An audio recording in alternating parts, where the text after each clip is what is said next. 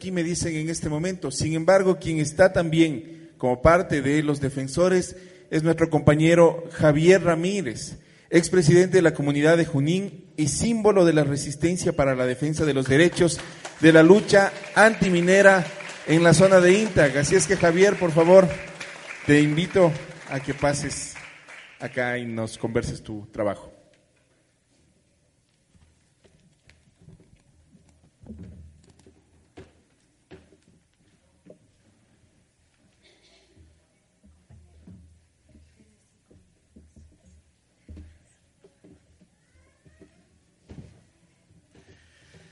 Muy buenos días. Eh, agradecerles por invitarme y por eh, seguir eh, tomando en cuenta mi posición siempre fue defender mi territorio donde yo nací, donde mi familia entraron y, y todos estamos ahí habitando en ese territorio y vamos a seguir defendiendo. Eh, eh, pasó muchas cosas para que la empresa nacional minera conjuntamente con Codelco esté ahora en nuestros territorios. Pero antes de eso yo fui dirigente de la comunidad, fui presidente en varias ocasiones y siempre estuve acompañando en las directivas y la comunidad de Junín siempre estuvo luchando, defendiendo el territorio. Hemos tenido esa unión masiva de toda la gente de la comunidad, de las comunidades, de la parroquia, de la zona, del cantón, que han estado comprometidos con nosotros a cuidarnos nuestros recursos que tenemos, como es el bosque primario de toda la zona de INTA, donde nos abastece de un potencial, lo que es vital para la vida, el agua. Por eso es nuestra lucha que siempre vamos a estar comprometidos a defender y vamos a seguir luchando por todos los pueblos de todo nuestro país y el mundo. Eh, me acusaron de tener eh, conflictos con la empresa nacional minera cuando ingresaban técnicos de la de la Nacional Minera Enami a nuestro territorio, donde tuvieron un obstáculo, pero mi presencia no, eh, no estaba. Yo estaba en mi casa, sufría una, una lesión, tenía un golpe en la rodilla, no podía salir de la casa. Pero claro, funcionarios de la ENAMI ingresaban a nuestro territorio y como siempre nosotros hemos acostumbrado eh, salir la gente de las comunidades de Chalhuayaco Alto, Junín, y preguntar a quien quiera que entraba a nuestro territorio quiénes son y a qué van. Pero justamente estos, estos funcionarios ingresaban a nuestro territorio y ellos sin dar ninguna explicación con su camioneta eh, se fueron encima de la gente.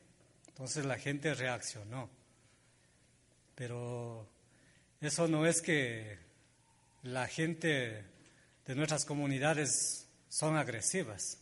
Nosotros hemos sido una gente pasiva, una gente que nos ha gustado el diálogo, pero no, ellos lo que utilizaban es cómo hacer caer en una provocación a nuestros compañeros.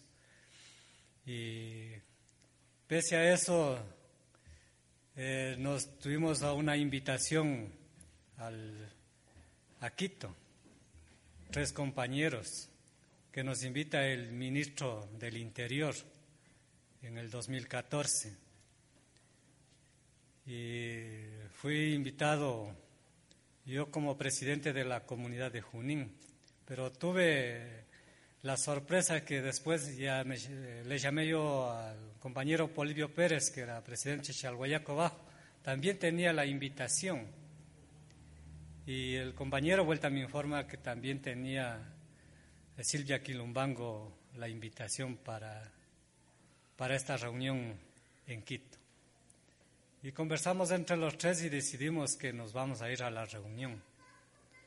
Pero esta reunión fue solamente una trampa que nos tendieron para, para detenerme. Y me detuvieron al regreso de que regresaba de Quito, sin haber hablado con, con el ministro del Interior. Entonces, es claramente que ellos nos tendieron una trampa para detenerme. En Nanegalito, sorpresivamente, se subieron al bus y, a pedir documentos. Y al pedir los documentos a la gente, yo sin pensar en nada, yo saqué mi documento y, dice, señor Ramírez está detenido. Dije, ¿cómo así?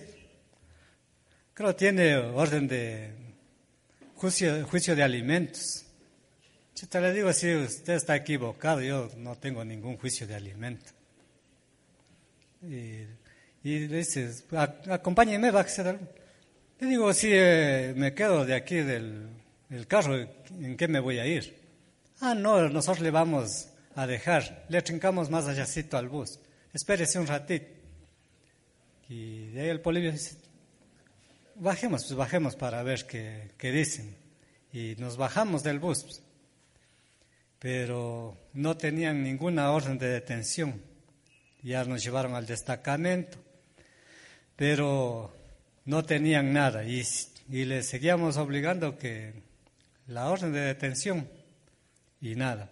El Polivio para eso ya hizo gente, justo había estado el INTI por ahí, hizo más gente, ya había bastante gente. Ellos se pusieron preocupados viendo que la gente se iba agrupando entonces ellos me sacaron de ahí, me pusieron al patrullero y me llevaron a viaje como que me va a Quito.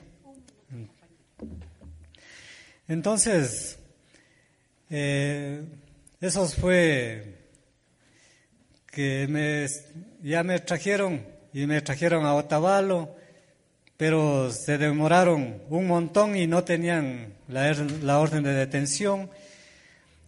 Y Pasé ahí un tiempo, casi a las 4 de la mañana, ya cuando dieron la orden de detención y ya me llevaron para acá a Cotacachi entre el día y, me detuvieron.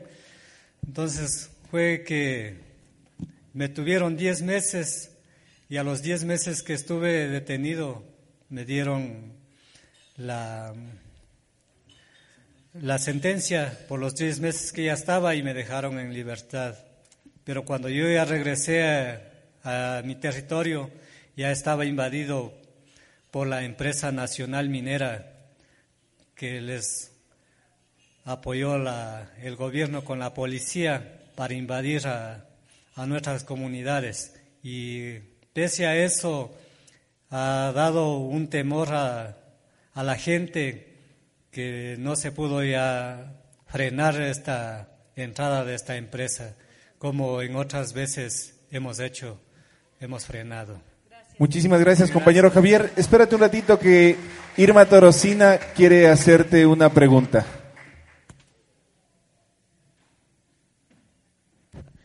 Bueno, eh, muchas gracias, compañero Javier, por su testimonio. Yo quería eh, que nos compartiera cómo usted pudo sobrellevar eh, esta situación, o sea, todo, todo este tema de persecución, usted, su familia, la comunidad.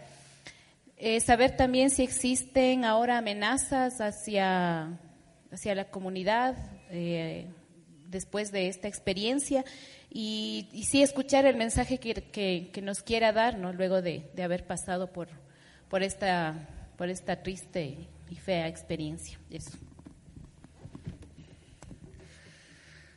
Mm, bueno, eh, lo que a nosotros nos afectó es, nunca hemos tenido estos, estos procesos jurídicos. Es primera vez que nos ha pasado en la familia y en la comunidad. Entonces, esto ha recaído bastante la resistencia, pero ahora se está retomando y siempre estamos organizados, pero la empresa siempre tiene, nos tiene amenazados por el mismo proceso que le siguen a mi hermano, el Hugo. Entonces no podemos hacer mayores cosas. Muchísimas gracias, Javier. Un aplauso fuerte a Javier, por favor. Diez meses injustamente preso por este cambio de las fuerzas represivas. Años atrás, los paramilitares pagados por las propias empresas y ahora el propio Estado con la policía y el ejército.